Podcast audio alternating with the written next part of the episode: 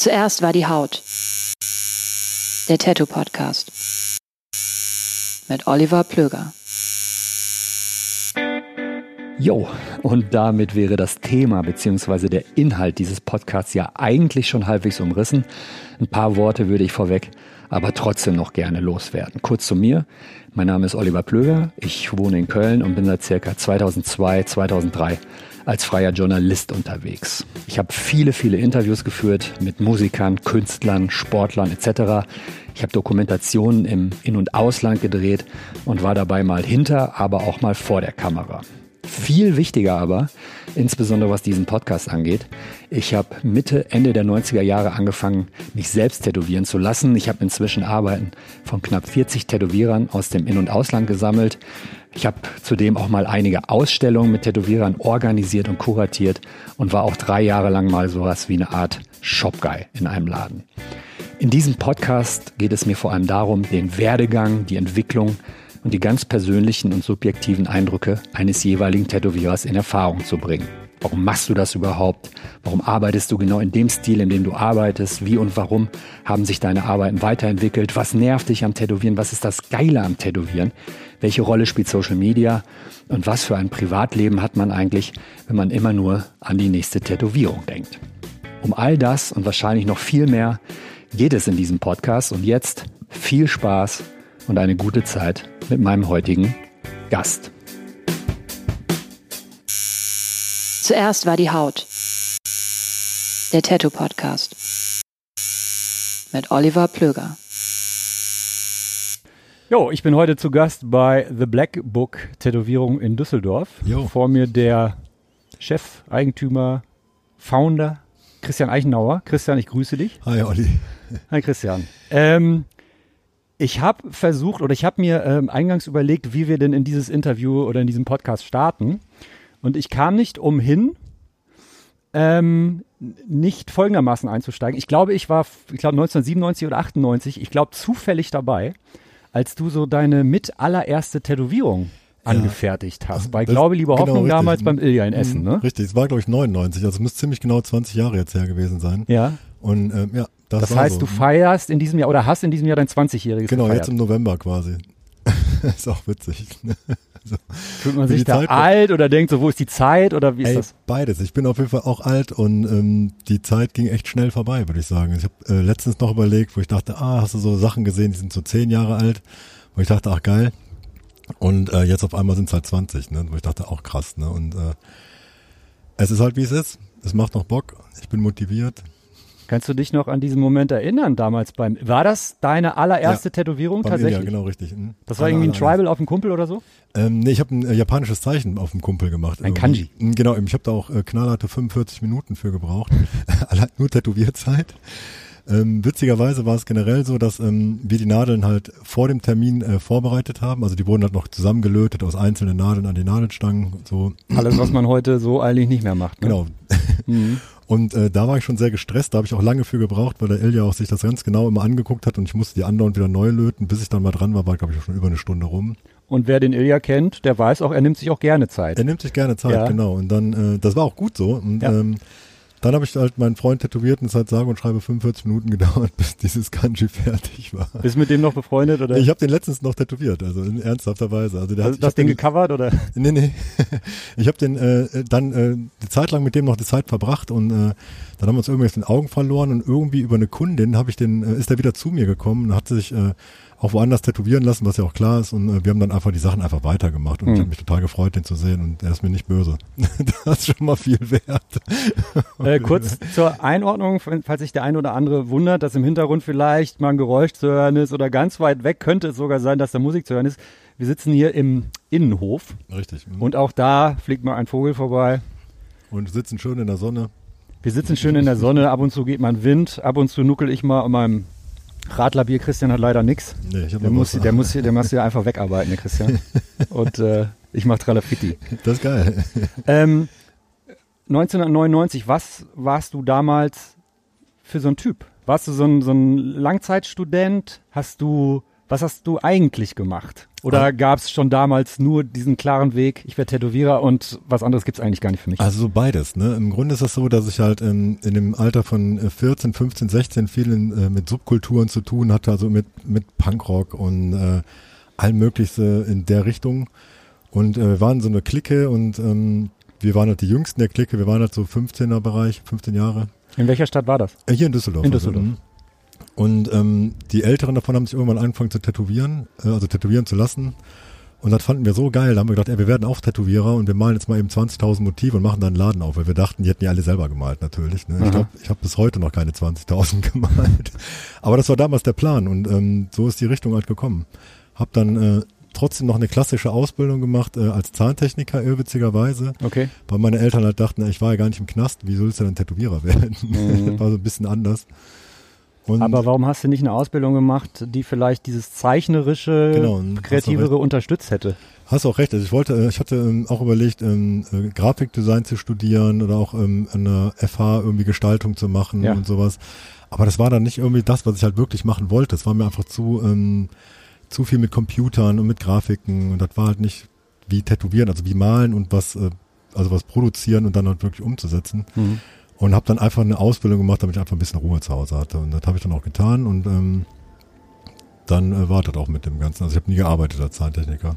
Das heißt, Zahntechniker-Ausbildung war durch Genau. und von da an hast du dich vorbei. Hals über Kopf jetzt Ähm, auch nicht wirklich. Also im Grunde ist es dann so, dass ich dann auch erstmal einen Nebenjob hatte, weil ich natürlich eine Wohnung hatte, die musste irgendwie bezahlt werden.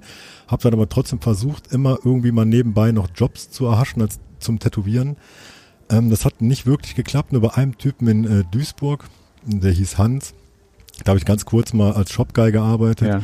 Aber da kam ich dann auch nicht weiter, weil der war, auf, das war halt nicht so wirklich Tätowieren, glaube ich. War so ein alter Biker, Ja, ähnlicher Laden oder?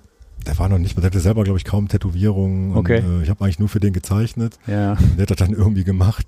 das Aha. war dann ein bisschen blöd. Hab dann allerdings Zivildienst gemacht, dann war ich halt so ganz raus und dann äh, war es halt so, dass ich halt unbedingt trotzdem Tätowierer werden wollte ähm, und bin halt äh, mit einer riesen Bewerbungsmappe in alle möglichen Läden gerannt Ja. und alle möglichen Conventions besucht, wie äh, in Hamburg. Ich war sogar beim, beim Rob Koss in Luzern. Du hast dich bei Rob Koss auch, dass er Genau, also immer noch eine Koryphäe des Tätowierens Ja, auf jeden weltweit, Fall, ja. äh, äh, damals schon dahin gefahren, was ja zu der Zeit Mitte, Ende der 90er schon eigentlich für Außenstehende völlig verrückt war, oder? Es war Warum fährst du in die Schweiz, um dich von irgendeinem Ami da tätowieren? Was? Hier gibt's doch Tätowierer so, ne? Richtig, genau. Ja. Das Ding, was ich wollte, unbedingt eine Tätowierung von denen haben und da ich halt ähm, damals war ja nicht Internet, da gab, das gab's da noch nicht. Ich weiß. Und ähm, dann ging es halt nur so, dass man da halt anruft, ne, mal checkt Ja, die ja. Lage. Und dann bin ich da wirklich tatsächlicherweise mit dem Zug hingefahren, nur um einen Termin zu machen. Also ich glaube irgendwie acht Stunden mit dem Zug da hingefahren. Ja, ja. Hab äh, 20 Minuten mit dem gesprochen und bin dann wieder acht Stunden nach Hause gefahren. Du warst zumindest schlauer als dein Düsseldorfer Kollege Olaf von True Love Tattoo, der nach San Francisco in den 90ern gefro- äh, geflogen ist, bei Markus Pacheco auf der Tür, auf der Matte stand und meinte so, ey, kannst du mich tätowieren? Und er so, ja klar, in zweieinhalb Jahren. so, der so gut, dann warte ich. ja, genau. Und äh, jetzt steht er immer noch da. Aber Nee. die Geschichte war dann so, dass ich halt wirklich den Termin gemacht habe, dreieinhalb Monate später dann dahin gefahren bin und Ja. ähm, hab's äh, schlau gemacht diesmal. Ich habe dann drei Tage Luzern gebucht, quasi in der Jugendherberge auch. Ja, ja. Und habe mir den Tag vorher die Zeichnung angeguckt und dann ähm, nächsten Tag haben wir uns dann irgendwie achteinhalb Stunden hat er mich dann tätowiert und dann bin ich auch wirklich mit Albträumen ins Bett gegangen.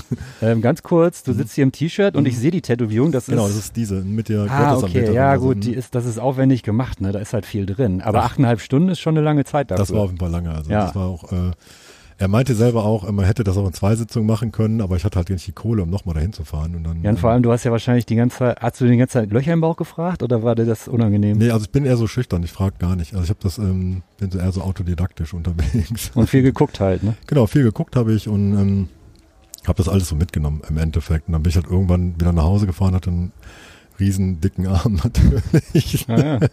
Aber so war die Zeit. Also hm, das war, so war's. So wurd's gemacht. So, und im Jahr 99, um wieder an unserem ersten Treffen anzuknüpfen, Genau, wo also- ich dich äh, dabei äh, beobachten durfte, wo du dein erstes Kanji da beim, Ilja gemacht genau. hast. Ähm, wie bist du beim Ilja gelandet? Der war ja damals sehr weit vorne. Also mit Extrem seinen weit klassischen vorne. Motiven und so. Und äh, da hat sich zum ersten Mal mir eine Welt des klassischen Tätowierens erschlossen. Richtig. Weil ich war vorher auch auf diesem Crazy Pacheco-Film oder was auch Ding, ne, Genau, genau. genau. und dann San auf einmal Francisco. so äh, Pin-Up, Herzen, Sarg Ich wusste, Flügeln. ich wusste da so richtig gar nicht, dass es das gibt. Und beim Ilja, und dann hat er noch so seinen Look gehabt und das Studio war auch echt schick. Ja, das war damals nur in der Gerlingstraße, eine Richtig. ehemalige Galerie war das. Mhm, ne? das war ein. Altbau auch, ne? Genau, ja, das war richtig so, Alter, so kann auch ein Tattoo-Studio aussehen. Richtig. Das fand ich auch. Also die, die Sache war so, ich bin äh, also deswegen hingekommen, weil ich halt äh, immer noch einen Job gesucht hatte zum Tätowieren. Wie gesagt, ich war äh, vorher äh, beim äh, in Luzern auch gewesen und auf allen möglichen Messen. Nur ich weiß ja selber mittlerweile, wie das ist, wenn halt irgendwie einer auf der Messe zu dir ankommt und zeigt dir da irgendeinen Ramsch. Dann sagst du auch, was willst du? Der sagt, ich will tätowieren, dann sagst du ja keine Zeit. Ne? Das habe ich damals aber auch nicht geschnallt und dann habe gedacht, das wäre ein cooler Weg. Und ähm, das hat nicht so hingehauen natürlich. Und dann habe ich mir einfach äh, diese Tattoo-Magazine, die natürlich auch nur einmal im Monat rauskamen, teilweise so studiert. Und dann bin ich über den Ilja gestolpert. Mhm. Und der hatte, glaube ich, damals einen ähm, riesen Chestpiece gemacht mit einem Sarg, mit so Fledermausflügeln. Das war in Castro Brauxel, da war noch eine richtig angesagte Messe damals. Ja, ich weiß, da, Da hat er, glaube ich, auch dem, durchgebrochen mit dem dem Ding. Einen Hals tätowiert. Irgendwas. Ja, ja. Ne? Und auf jeden Fall, äh, da habe ich gesagt, ey, der ist cool, da willst du hin. Und dann habe ich mir einfach äh, das als Auftrag gemacht und bin ihm dann so pseudo auf den Sack gegangen. Ich habe den in Neuss auf der Tattoo Convention, die gab es damals halt auch noch, Mhm. Mitte der 90 vom Ralf damals Ralf dem und Feinlein. organisiert. Und Organisiert. eine Motorradclub, glaube ich. Und ein Motorradclub war Ja. noch dabei. Ja, ja. ähm, da So war das damals. So war es damals auf jeden Fall. Da bin ich dann hingegangen und habe den dann glücklicherweise in so einem Garderobenbereich erwischt, den Ilja. Und hab Den Backstage. dann, nee, so ähnlich. Ich sag mal, es war irgendwie Backstage, glaube ich, wären uncool gewesen. Und seitdem sind wir glücklich verheiratet. ich war nackt, er oben Ilja ohne. Backstage klar gemacht. Ja? Ey, auf jeden Fall habe ich den dann einfach angequatscht und der meinte, was willst du denn? Und dann habe ich mir das alles gezeigt. Und meinte, ey, weißt du was, ich suche, ähm, ich könnte jemanden gebrauchen, habe aber den Laden auch gerade erst neu. Da war der, glaube ich, auch vom Axel gerade weg, soweit ich weiß. Und er meinte aber erst in einem halben Tattoo Jahr. Alien damals in Genau, Krefeld, Tattoo Alien, genau, auch in Krefeld, Riesennummer, auch ein Riesentyp, auch ehrlich gesagt. Ja, und vor allem, der hat ja, der hat ja genau die Sachen gemacht. Der hat auch Sachen, aber auch Sachen. Strahlen, Chrom. Auf jeden Alles, Fall. Der hat ne? alle mach, Effekte gemacht, die keiner kannte damals. Ja, Ne? Genau, ja. eben. Also vom Airbrush eventuell. Da war der Axel weit vorne. Da hat der Ilja wiederum auch gelernt, soweit ich weiß. Auf jeden Fall habe ich dann äh, ein halbes Jahr dann abgewartet, wo der Ilja meinte, ich könnte noch einem halben Jahr anfangen. Und bin den immer so minder auf den Sack gegangen, so alle paar Wochen mal nach Essen gefahren, so ein paar Sachen zeigen, Mhm. aber auch nicht zu sehr, weil ich dachte hinterher, es ist halt auch nervig. Ich ne? kann mich tatsächlich daran erinnern, weil an besagten Tag, oder ich war da mal davor da, und da sah ich einen Flash von dir beim Ilja Mhm. An der Wand hängen. Und ich meinte so, wow, krasse Zeichnung, so, wir machten sowas. Und er so, ja, der Christian, Der macht das. bisschen bei mir arbeiten. ja. ne? Und Ja. äh, da war, dachte ich schon so, wow, der Bengel kann echt Aber zeichnen. ich habe auch mehr, ich habe Gas gegeben auch. Ne? So und der ein bisschen meinte, super. Mhm. Ne? Ey, das, Also der- die, die Sache war, ich habe ähm, wie gesagt, seit ich halt 15, 16 war, nur so Tattoo-bezogen gemalt. Ne? Ich habe auch Mhm. Sachen an dieses Motiv, gab es noch irgendwie eine Tattoo-Zeitschrift, auch so ein Ableger von der Tattoo, generell von diesem amerikanischen Ding, Sachen hingeschickt, dann wurde dann irgendwann mal was abgelichtet, auch Mhm. total peinlich, irgend so ein blödes Zebra halt. Ja. Aber auf jeden Fall, die Sache war dann so, dann war das halbe Jahr rum, der Ele meinte, alles klar, wir können das machen, aber erst in einem halben Jahr, wo ich dachte, geil, das ist schon mal ein Jahr wieder rum. Aber so war es dann halt. Ne? Dann ähm, ging es auch. Also dann habe ich dann da glücklicherweise anfangen können. Also, Ähm, du hast deinen Eltern, bist deinen Eltern entgegengekommen und hast diese Zahntechniker-Ausbildung Genau. fertig gebaut. genau. Ähm, hattest du damit so einen Freifahrtschein oder haben die immer noch gesagt, boah, Christian, tätowieren, ich weiß nicht, ob das was ist? Nee, immer noch. Also meine Mutter war da ein bisschen lockerer, die hat gesagt, okay, wenn du was machst, was dir gefällt, dann mach das. Mhm. Und die Zahntechnik-Ausbildung hat natürlich so einen leichten Beigeschmack, weil ich auch gar keinen Bezug dazu, das ist halt viel witziger. Aber das, ähm, was mich das geschult hat, die Ausbildung ist halt wirklich ähm, für jemanden zu arbeiten und Mhm. eine Dis Disziplin an den Tag Ja, zu legen. genau. Das heißt also wirklich pünktlich da zu sein, eine Ja. Arbeit zu machen. Und das ist eigentlich ganz geil. Das habe ich halt zum Tätowieren halt auch übernommen. Mhm. Ich habe einen Termin, ich bin auf jeden Fall da und ich bin Ja. auch vorbereitet. Ne? Ja. Und das ist halt äh, das, was ich als Resümee aus so einer Ausbildung halt gezogen habe. Die Beispiele gibt's ja auch. Mega Tätowierer, aber so verpeilt und verstrahlt, dass Genau, er einfach den Laden nicht unter Kontrolle hat oder Richtig. orgatechnisch irgendwie. Verfeiert, äh, ne? Und dann geht das Ding in die Grütze Genau. und alle wundern sich so, ey, ist doch ein Hammer-Tätowierer. Genau. Nützt aber nichts, wenn du einen eigenen Laden hast, wenn du das, diese Business-Komponente nicht auch drauf hast. Ne? Richtig, das denke ich auch. Wie gesagt, das hat mich, das, das war vielleicht der Vorteil. Wie gesagt, ansonsten waren es natürlich auch dreieinhalb Jahre, die du weggeschmissen hast. Ne? Ja. Aber wie gesagt, auch alles halb so wild. Ich lebe ja immer noch. War nicht so schlimm. Mhm. Genau, sicher, so war es halt. Und ähm, konnte, wie gesagt, dann glücklicherweise auch da wirklich anfangen. Ne? Und das äh, war ganz geil. Ich habe mich gefreut. Mhm.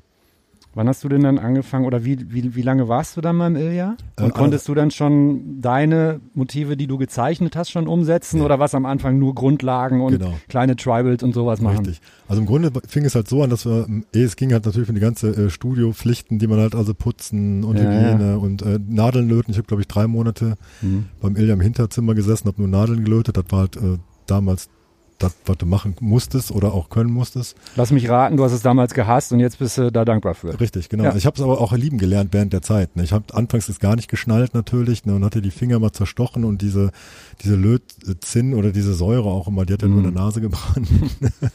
aber ich habe es dann irgendwann auch gecheckt, dass es halt auch wirklich ähm, wichtig ist. Und genau, und das habe ich halt gemacht und dann irgendwann kam mal der Tag, wo, ähm, wo ich dann Freunde angefangen habe zu tätowieren. Wie gesagt, das besagte Ganji natürlich, das war das erste. Mhm. Und ähm, irgendwann kam auch der Tag, wo er meinte, ey, äh, der nächste, der reinkommt, äh, das, was für dich ist, das ist halt auch deine Tätowierung. Und das Foto habe ich sogar heute noch an meiner Pinnwand hängen. Ne? Mhm. Es war nämlich eine Sonne in so Wolken, auch lach sich tot natürlich. Ne? Aber ähm, das war dann so meine erste Kundin. Ne? Und dann äh, ging das halt so peu à peu dann langsam los. Also, aber auch sehr schleichend. Ich habe, glaube ich, so einmal die Woche tätowiert im Schnitt, also die ersten, das erste Jahr. Hattest du dann noch so einen Nebenjob oder so? Weil groß verdient Ja. hast du da wahrscheinlich Nee, hatte ich auch, genau. Ich habe alles Mögliche gemacht als Nebenjobs. Ich habe so geguckt, dass ich so viel wie möglich halt äh, im Laden war, damit ich halt äh, so viel wie möglich davon aufsaugen konnte. Aber ähm, wie gesagt, ich hatte trotzdem natürlich auch eine Wohnung zu Hause Ja. und auch Essen, Trinken. Das habe ich dann mit allen möglichen Kellnerjobs und äh, so mich dann über Wasser gehalten. Also meistens waren es eine sieben Tage Woche. Also, aber das Ähm, ist halt, das ist natürlich eine relativ theoretische Frage, so, aber ich meine, so angefixt du damals von Tätowieren warst oder von verschiedenen Stilistiken des Tätowierens, mh, wäre Tätowieren damals schon damals so einen Status gehabt wie heute? Würdest du heute auch noch Tätowierer werden wollen? boah, das ist eine gute Frage. Ne? Also im Grunde, ich glaube, Das ist ja schon. Ich glaube, die Masse ist, Overload, natürlich ne? eine ganz an. Genau, eben die Masse ist. Also heute fühlt sich auch jeder als Tätowierer berufen. Ne? Das, Mhm. heißt, das fängt ja schon irgendwie beim Arbeitsamt an. Da sagen die, hey, geh dich mal beim Tätowierer bewerben, ne? damit die die halt irgendwie loswerden. Und dann ist halt diese Ernsthaftigkeit total verloren Ja. gegangen. Ne? Das heißt also, jeder wird irgendwie Tätowierer, alle sind auf einmal Künstler ne? und alle machen dies und das und haben es nicht gesehen. Wo ich dachte, ah krass, ne? für mich war das so ein total der Auftrag, das zu werden und total Mhm. irgendwie, wo ich dachte, das ist auf jeden Fall das Ding, was ich halt machen will. Und das ist irgendwie, also dieser Glanz oder dieser Beigeschmack ist halt, dass es halt nicht mehr so, vielleicht in meinen Augen, das wird nicht mehr so geschätzt, ne? Das halt, dass man das machen kann, das ist ein Privileg, fand ich. Also und, ähm, Wie hältst du das trotzdem für dich persönlich spannend? Hast du da irgendwelche Tricks oder nimmst du dir mal gezielt Auszeiten oder hast du auch schon mal so eine Art Burnout gehabt oder so, Nee, wo du echt nicht, gar also. keinen Bock mehr hattest? Ne, also ich habe zwischendurch natürlich Phasen, wo ich äh, mehr oder weniger äh, Spaß habe, sage ich jetzt mal, aber im Grunde ist es halt so, dass ich mich ähm, immer in die Sache, die halt ansteht, äh, auch reinsteigern kann. Ich habe zum Glück ähm, immer eine Idee für den Kunden, egal wie beknackt das auch manchmal ist und Mhm. äh, habe immer mehrere Wahlmöglichkeiten, die mir glücklicherweise immer sofort einfallen und äh, das hält die Sache auch spannend für mich. Also mir wird's einfach nicht langweilig. Ne? Was ich bei dir spannend in deinen Arbeiten finde, dass du quasi, das ist so ein Potpourri aus verschiedensten Stilistiken, wo du aber den Bogen schlägst und das insgesamt als eine stimmige Tätowierung am Ende erscheinen lässt. Das heißt, du hast Einflüsse von Blackwork drin, du hast Neo-Traditional da irgendwie mit drin, du hast aber auch klassisches, traditionelles Tätowieren mit drin. Hm, richtig, ne? Das sind so die drei Felder, wo ich dich verorten würde. richtig. Hm? Fehlt dann noch ein Feld? Nee, also anführen geome- geometrische Sachen habe ich halt Okay. in diese Motive arbeite ich am liebsten natürlich noch geometrische Sachen ein. Ja, aber die baust du dann vielleicht so eher in den Hintergrund. Genau, richtig, also nicht überladen, dass das Motiv Ja. soll halt im Vordergrund stehen und dann Ja. kommen dann irgendwelche geometrischen Abteilungen, sage ich jetzt noch da rein. Das ähm, macht mir jetzt am meisten Bock irgendwie. Das sind ja eigentlich Stile, die alle im Moment relativ angesagt sind, Ja, mhm. aber kaum jemand kombiniert die so. Ja, das ist halt, also ich habe es auch nicht erfunden, muss ich dazu Mhm. sagen. Ich habe es irgendwo in einem Buch mal gesehen, wo ich dachte, ah, das ist krass, damit beschäftigst du dich mal so ein bisschen und ähm, dann habe ich mal geguckt, ob das irgendwie benannt ist und das ist halt, der Stil ist halt nicht benannt. Dann habe ich den einfach selber benannt. Ne? Ich muss einmal ganz kurz aufstehen Mhm, und Ja klar, einmal. versuchen die Hoftür zuzumachen.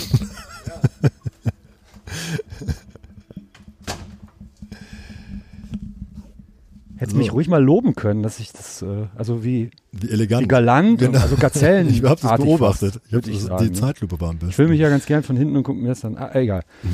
Aber über Äh, die Sache, es gibt halt keine, keinen Namen für diese Stilrichtung. Ne? Und dann Ja. habe ich ähm, mich da äh, äh, kaputt äh, informiert quasi und habe nichts gefunden. Und dann habe ich der Sache einfach selber einen Namen gegeben und das heißt dann äh, Neometrik. Das heißt also von Neo-Traditional und Geometrik habe ich das einfach zusammengesetzt und habe da sogar ein äh, Sketchbook drüber äh, rausgebracht vor zwei Jahren oder sowas. Mhm. Und das ist halt voll von so einem Kram. Also, mh, das war ganz gut. Gibt's bei Gentleman's Tattoo Flash halt. Bisschen Werbung machen. Ja, ja. Geil, ne? Klicken Sie auf den Link. Genau. Hey, gibt. übrigens. genau.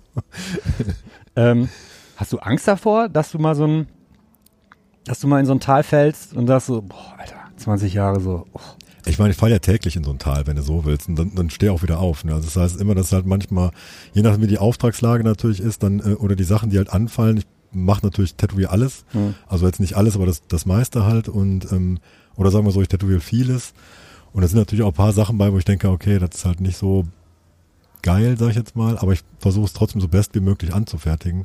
Und das sind halt meine Täler, aber ich denke, okay, jetzt muss ich mich halt aufrappeln, mich da reinsteigern in die Sache und dann geht das auch meistens wieder. Aber ist nicht das Positive daran genau, dass du die Sachen, auf die du dann wirklich Bock hast, ein bisschen mehr schätzt? Immer. Ne, weil du, wenn du vorher drei Standard-Tätowierungen, die Richtig. technisch völlig in Ordnung sind, gemacht hast, aber was eigentlich nicht so dein Ding ist, und dann Genau. kommt wieder eine geile Idee, geiler Genau. Kunde und dann so, yo. Genau, so sieht's halt aus und das Mhm. hält mich auch vorne. Ne? Also Ja. das im Endeffekt, das ist glaube ich also bei den meisten denke ich mir so. Ne? Und äh, ne, es macht mir immer noch Bock. Also wie gesagt, wie gesagt, die Täler, die sind halt einmal die Woche vielleicht, wenn ich die, äh, also ich zeichne einmal die Woche für die ganze Woche, meistens dienstags an dem freien Tag und dann setzt Spaß am Dienstag. genau mhm. Mon äh, Dienstagsmaler. Oh ja. Es sinkt für sie das Niveau. ähm, wir gehen zurück äh, in deine Zeit beim Ilja, glaube Liebe Hoffnung. Mhm. Wie lange warst du beim Ilja? Äh, anderthalb Jahre. Okay. Und dann hast du welchen Schritt Ähm, dann war es halt natürlich so, ich habe dann äh, so ein paar Sachen fabriziert, die halt nicht so cool waren. Also sag ich mal, ähm, ich war mir keiner Schuld bewusst. Ne? Ich habe einen Kumpel zu Hause tätowiert und ähm, habe das mit dem Ilja vorher nicht abgesprochen. okay. Hm. Wusste aber auch nicht, dass es total, äh, also, Hm. es war mein Fehler auf jeden Fall. Wie gesagt, ich will ihm auch gar nichts, äh, ich kann es im Nachhinein auch verstehen. Hat er gesagt, das läuft halt nicht und dann bin ich halt gegangen. Ne? Okay. Und ähm, wie gesagt, im Nachhinein, also währenddessen fand ich es halt kacke, weil ich überhaupt von dieser Absprache nichts wusste. Hm. Aber so rückblickend denke ich mir, der hat halt alles richtig gemacht. Ich hätte es nicht anders mittlerweile getan. Und dann bin Was ich, habt äh, ihr im Moment, für, wenn ihr euch seht, habt ihr ein, alles cool. Also, Ja? ja, ja Cool. genau. Sehr gut. Ja. Hm. Wir hatten uns irgendwann noch mal, ähm, sind wir uns über den Weg gelaufen, relativ kurz danach, da war es natürlich nicht so cool, ne? Ja. Aber die Zeit halt auch Wunden und dann haben wir uns irgendwann auch mal, ähm, also wir, ich habe mich von ihm auch letztens noch tätowieren lassen. Also deswegen. Die Zeit halt wurden gerade beim Tätowieren. Ne? genau. ne? naja, und ähm, nee, das ist alles ganz cool. Also wir haben, ähm, wir kommen klar. Das ist ja die Hauptsache. Also. Aber was hast du tätowiertechnisch technisch direkt danach gemacht? Hast du dich mit Leuten zusammengetan, anderen Laden oder Nee, auch nicht. Also im Grunde war es dann so, dann äh, hatte ich natürlich erstmal nichts, hatte drei Monate lang erstmal äh, gar nichts mit Tätowieren an der Mütze, weil äh, dann ja auch wieder Geld verdienen im Fokus Mhm. stand. Dann äh, bin ich in so einem Callcenter gewesen, weil ich einen Typen tätowiert hatte, der da gearbeitet hat. mit so Kopfhörern mit Mikrofon dran? Genau, also total so, bescheuert. so wie heute zum was, Beispiel. was, man, was man nie mehr machen würde, ne? außer beim Mir fehlt nur die Podcast. Tastatur. Das eine. Fotos im Netz. Und äh, auf jeden Fall geile Sache, dann ähm, äh, habe ich mich damit auch wieder ein bisschen über Wasser gehalten und habe dann äh, eine Stelle äh, über drei Ecken zugewiesen bekommen beim Horst vom Tattoo for You aus Wuppertal. Ne? Und ähm, Sagt mir jetzt erstmal nichts, aber klingt interessant. Horst ist halt ähm, echt das ist ein äh, Urgestein. Also ist halt auch ein äh, so ein Biker Ja. ne? und der war auch in sämtlichen Bikerclubs auch schon Okay. und ähm, so muss ich das auch vorstellen. Lange Haare, ganz ehrlicher Typ, ähm, sehr robust und sehr geradeaus. Ja. Da kam ich dann als kleiner Junge natürlich da an. Wie gesagt, ich war ja immer so ein bisschen nicht von der offensiven Fraktion. ja. Und ähm, habe dann mit ihm äh, die Sachen ausgehandelt, äh, wie sechs Tage Woche, 50 Prozent oder sowas ähnliches. Und, Abgeben. Äh, genau. Oh. Und auf jeden Fall war es dann so, dass ich hinter eine Fünf-Tage-Woche hatte, weil ich dann dachte, das ist halt auch kacke. Und dann hatte montags dann glücklicherweise frei und dann habe ich da da erst wirklich Routine gelernt, was Tätowieren angeht, weil ähm, ich da irgendwie fünf Tattoos am Tag gemacht habe. Wahnsinn, ja. Ey, Wahnsinn. Das war richtig, also Ja, aber das sagen ja viele, ne? Die richtig, richtig gute Tätowierer waren irgendwann mal im knallharten Streetshop. genau. Und, Und so haben es wirklich halt auch, Meter ne? gemacht. Genau, Meter. Und das halt, ähm, das, das System war halt auch noch ein anderes. Also ich kannte das vom Ilja her mit äh, Fünferlinien und äh, Siebener Round und dann kam äh, eine Magnum. Und das war da halt noch komplett anders. Also im Grunde waren da nur Dreierlinien äh, Linien angesagt und ich weiß nicht was. Und dann musste ich an Tag zwei erstmal löten wie ein Berserker, damit ich dieses Pensum überhaupt aufholen konnte. Und äh, da war ich zweieinhalb Jahre. Also das war ähm, Aber ist es dann nicht schwer, wenn du dann quasi so in den Tagesablauf, in den ins normale Tagesgeschäft äh, ähm, eingebunden bist, da überhaupt dann deine eigenen Ideen da irgendwie unterzubringen? Richtig, das war extrem schwer, Ja. weil ähm, im Grunde ist das so, weil es jetzt ein Streetshop ist, die Leute kommen rein, suchen sich irgendwas aus und dann wird das halt einfach tätowiert. Da war Mhm. kein, keine Frage so, was ist das überhaupt? Das kommt da hin, Stencil drauf und dann ging, ging das halt los. Ne? Mhm. Ähm, wie gesagt, ich war trotzdem immer fleißiger Zeichner zum Glück und habe dann äh, meine Ecke, wo ich gesessen habe, viel mit Sachen zugekleistert in der Richtung. Ähm, das kam natürlich so So eine minder Art an. Warner-Do's. Genau, also ich sag mal Mhm. Flash was, ne, Ja. im Endeffekt, ne, und ähm, das kam so minder gut an, weil die Leute natürlich einen ganz anderen Rhythmus gewohnt waren. Die waren es ja gewohnt, aber das muss das sein und dann äh, das kostet 80 Mark, dann ging das los, ne? Oder 80 Euro anfangs dann noch. Kannte Horst damals einen Markus Pacheco oder einen Grimy oder einen. Ich bezweifle es. Ihr habt noch nicht mal drüber gesprochen. Ich denke nicht. Das ist so geil. ich will aber auch nichts auf den ja, ich habe Fußball lassen. gespielt, aber der Name Franz Beckenbauer durfte nicht erwähnt werden. So, ne? Ich sag mal so, die Sache ist, äh, ich, ich halte sehr viel auf den Horst. Das muss ich halt sagen. Deswegen kann ich auch nichts Schlechtes über ihn sagen. Aber so Ja. ein paar Sachen sind natürlich weggefallen. Ne? Also, und ich bin auch dankbar für die Zeit bei ihm. Es war, wie gesagt, eine ehrliche Zeit. Also der ist ein Typ, der äh, ist wirklich so ein Original. Ne? Also das, ich glaube, der ist ursprünglich Düsseldorfer und ist dann ähm, hat dann später seinen Laden in, Mitte der 90er oder Anfang der 90er in Wuppertal aufgemacht. Fungierte aber dann später nur noch als Piercer und hat dann äh, Leute bei sich arbeiten gehabt, was völlig okay war. Und ähm, ich hatte da echt eine gute Zeit. Also der, äh, der, der konnte, hatte Spaß mit dem auf jeden Fall. Und der hat dir das alles so gesagt, wie es halt ist. Ne? Da blieben Mhm. auch keine Fragen offen. Wenn er sagt, du bist kacke, dann war das so. Ne? Ja, Also, es ist ja oftmals auch in, in äh, anderen Situationen des Lebens. In der, just in der Situation denkst du, what the fuck, Alter, was mache ich hier, was soll das? Und im Nachhinein denkst du so, ey, danke, Alter. So sieht's aus, ne? genau. Also ich habe, ähm, wie gesagt, ich bin für die Zeit halt dankbar. Damals war es natürlich ultra anstrengend für mich, weil wenn ich halt eine Tätowierung sonst die Woche gemacht hatte, dann Mhm. drei Monate oder ich denke mit drei Monaten waren es Pause und dann in den Laden kommst, wo du fünf Tattoos am Tag machst, wo du hinterher gar nicht mehr weißt, was deine zweite Tätowierung war und nur irgendwie deine Hände und Arme gespürt hast die ersten zwei Wochen, wo du dachtest, boah, was ein Ritt, ne? Und dann ging das, hat man sich dann irgendwann an das Pen so ein bisschen gewöhnt. Also Wie war Ende der 90er, Anfang 2000er die Stimmung in einem normalen, in Anführungszeichen, Tattoo-Shop im Gegensatz zu heute?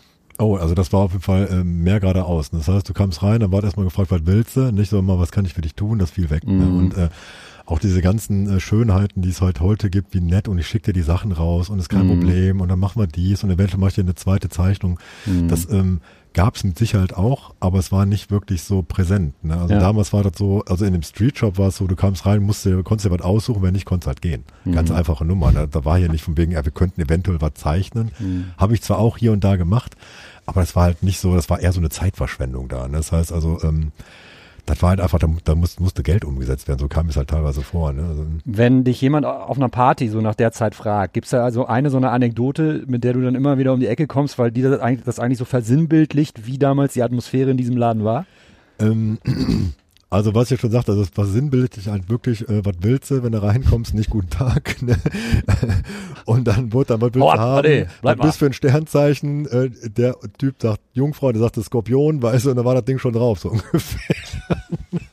Also das, wurde, das war absolut schmerzfrei, die ganze Sache. Ne? Da wird auch nicht lange rumgeredet, das war halt einfach so. Ne? Er ist natürlich im Gegensatz zu einem, äh, in den Ende der 90er, wenn er bei einem Ilja natürlich reingekommen ist, der da damals auch schon Einzelstücke halt angefertigt hat. Und wo ich es auch, auch so kennengelernt habe, dass man nur Einzelstücke macht, war es natürlich das krasse Gegenteil. Es gab natürlich Genau. sowas und sowas. Ne? Das heißt, diese äh, Urgesteins-Tattoo-Läden, die sind ja mittlerweile, glaube ich, so gut wie ausgestorben, dass Mhm. man sagt, was willst du, ne? sondern die sind natürlich alle so ein bisschen zeitangepasster, dass die eher nett sind und auch natürlich entgegenkommen. Du Weil denkst das auch, aber du kommunizierst das natürlich nicht so. ich denke es manchmal so, kommuniziere es anders. ja, genau. Aber die Sache ist natürlich, das liegt natürlich auch an der Zahl der Tattoo-Läden. Es gibt natürlich äh, tausend Tattoo-Läden mittlerweile in der Stadt und nicht nur drei. Mhm. Wenn du da bei drei Läden reinkommst, was willst du, dann sagen die alles, das ist normal. Aber wenn du natürlich im fünften Laden bist und die sind total nett, dann sagst du, dann gehst du natürlich dahin. Ne? Hast Das- du dich in der Zeit kontinuierlich tätowieren lassen? Ähm, meistens. Also es gibt immer eine Phase, wo ich halt mal mehr, mal weniger Tattoos Ja. bekommen habe. Aber kontinuierlich bin ich halt auch jetzt noch immer dabei. Also mh, lass mich auch jetzt noch zwischendurch mal tätowieren, obwohl ich mich jetzt schon bestimmt ein halbes Jahr habe nicht mehr tätowieren lassen. Also, Bist du viel gereist für deine Tätowierung? ja. mh. Also ich bin ähm, Das ist auch äh, ein Tattoo von Mike Wilson zum Beispiel. Habe ich. Hm. Genau. Genau, eben. Ja. Das war äh, zufälligerweise in Quebec auf der Tattoo Convention, wo er dann äh, einen Stand hatte mit einem Supplier zusammen. Ich meine, es wäre Lucky's gewesen, aber ich bin mir nicht ganz sicher. Also Lucky Supply äh, Kanada halt. Mike Wilson, äh, vielleicht mal kurz parallel googeln, wer ihn noch nicht kennt. Absolute Tattoo-Legende. Mega Typ. Also tätowiert seit 30 glaub, 1000 Jahren. Ja. Jahren. Und macht immer noch unfassbare Dinger, so wo keiner irgendwie mitkommt und so immer irgendwie ein bisschen anders. Also ich erinnere mich zum Beispiel auf Mike Wilson, der hatte einmal so einen Flash gemacht mit Rosen und Panthern und äh, Sensemännern. Und das ging halt durch den Ruhrpott. Das hat, glaube ich, jeder 5000 Mal kopiert gehabt an seinen Wänden. Die Kopien wurden immer schlechter und das war halt Mike Wilson. Also es gab halt äh, Hm. kein Internet, wie gesagt, und der Austausch ging halt nur untereinander meistens. Und äh, dann hat einer so ein Flash in der Hand gehabt und dann haben die sich alle durchgezogen. Jeder hatte das, glaube ich. ne? Also jeder, der was auf sich hielt, der hatte einen Mike Wilson Flash. Und von dem habe ich mich halt, wie gesagt, auch äh, glücklicherweise lange, lange danach tätowieren lassen. Aber ich muss dazu sagen, das war halt, äh, die Stimmung war ganz gut. Er saß halt bei einem Supplier in einem Stand und ich glaube, keiner wusste, wer er wirklich war. Und ich Mhm. habe es dann erkannt mit dem Der hat Gordon doch keinen Klaus. Banner gehabt, oder was? Äh, doch. Ah, ja. Aber ähm, der Gordon Klaus war mit auf der Reise auch und wir haben uns dann Aus äh, Bottrop. Genau, aus Bottrop vom Black Tide. Genau. Und, äh, wir haben die Chance einfach ergriffen, uns von dem tätowieren zu lassen, weil wir uns da total gefreut haben, der Mike Wilson. Mhm. Und ähm, das war auch eine nette Erfahrung, muss ich dazu sagen. Ist halt mittlerweile auch äh, weit älter geworden. Aber Tätowierung ist top. Ne? Mhm. ähm, hattest du mal eine schlechte Erfahrung mit einem Tätowierer, von dem du unbedingt was haben wolltest und dann war das eine Also dumme ich- Sau? ja, Oder eine Arsch, ich, aber kann man, das, kann man Namen nennen, meinst du? Ist halt egal. Ey, das liegt ganz bei dir so. Also ich hatte, ich sag mal so, ich hatte äh, mit dem amerikanischen Tätowierer mal, äh, ich habe in Salt Lake auf der Tattoo Convention gearbeitet, also ich habe viel Amerika bereist und viele Messen gemacht Ja. und äh, unter anderem auch Salt Lake City und ähm, da war ich dann, äh, ich weiß gar nicht, wann das war, 2005, 6 die Ecke Hm. Und äh, da hat dann ein sehr bekannter Amerikaner, ich will ihn einfach nicht benennen, ich will den Ja, auch ja. nicht schlecht machen, weil der macht Völlig super legitim. Tattoos einfach. Ja, Ne? alles gut. Und ähm, hab dann gesagt, ey geil, der hat den Stand auch noch direkt gegenüber. Ich habe mich total gefreut, bin zu ihm hin. Es war noch nicht für die Öffentlichkeit äh, geöffnet. Und ähm, der kam ziemlich arrogant rüber und äh, auch sehr abwertend, wo ich dachte, okay, der ist vielleicht busy, ne, mach's mal im Laufe des Tages. Und es hat auch im Laufe des Tages nicht hingehauen und auch am nächsten Tag Wie kann man busy sein, wenn die Convention noch zu hat, ne? A, das, ne, und B, aber ich habe gedacht, komm, lässt dir den mal, wer weiß ja nie, wie es ist. Auch für die, die schlechte Erfahrung an der ganzen Sache war einfach, dass ich ähm, beim Pinkeln auf der Toilette stand, ne, und er zwei Becken weiter stand und dann meinte, mich voll labern zu müssen. Wo ich dachte, Alter, ich meine, du kriegst den ganzen Tag den Mund nicht auf, wenn ich bei dir am Stand bin, aber beim Pinkeln muss mich voll labern. Da geht nicht viel Das war so ein zusammen. bisschen ne? blöd. Ne? Also, ich meine, das Mhm. ist auch nicht die schlimmste Situation von allen, aber da habe ich auch gedacht, okay, dann wartet halt. Ne? Das, dann ist das Ding für mich durch, weil ich meine, fremd, mit Fremden quatschen beim Pinkeln ist auch nicht so meins. Mhm. ja, das war, wie gesagt, das war aber auch keine wirklich schlechte Erfahrung, ne? aber da habe ich auch gedacht, ach schade eigentlich. Ne? Und ähm, Was war denn eine schöne Erfahrung, wo du vielleicht mit dem Tätowierer, vielleicht über die Tätowiererfahrung, dass er dich tätowiert hat, danach immer noch in Kontakt bist oder so?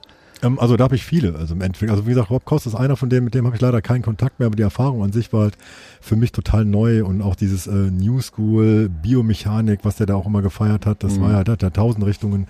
Das war für mich sehr interessant. Ansonsten ähm, kann ich auch noch mit Dirk Reuter, kann ich auch noch von ähm, Leib Hat und mir Seele. 1997, glaube ich, meine erste Tätowierung gestoppt. Mhm. Überleg mal, ne? Mit dem habe ich auch immer eine gute Zeit gehabt. Also der hat mir ähm, auch einige Tätowierungen gemacht und ähm, das war auch immer eine sehr Erfahrung wert, weil der hat äh, sehr, sehr versiert ist in seinem, dem, in seinem, in seinem Machen und Tun. Ist, äh, von Zeichnungen und Anfertigen und äh, alles überhaupt nicht digital, ne, was halt äh, ihn auch ausmacht. Mhm. Und da habe ich eigentlich ähm, ähm, nicht viel mitgenommen, aber die Zeit war halt sehr, sehr gut. Ne? Und ähm, was heißt nicht viel mitgenommen? Ich glaube, die Erfahrung habe ich mitgenommen. Das war super. Also mit, super Typ für mich. Also absolut äh, ein Crack, würde ich sagen sogar.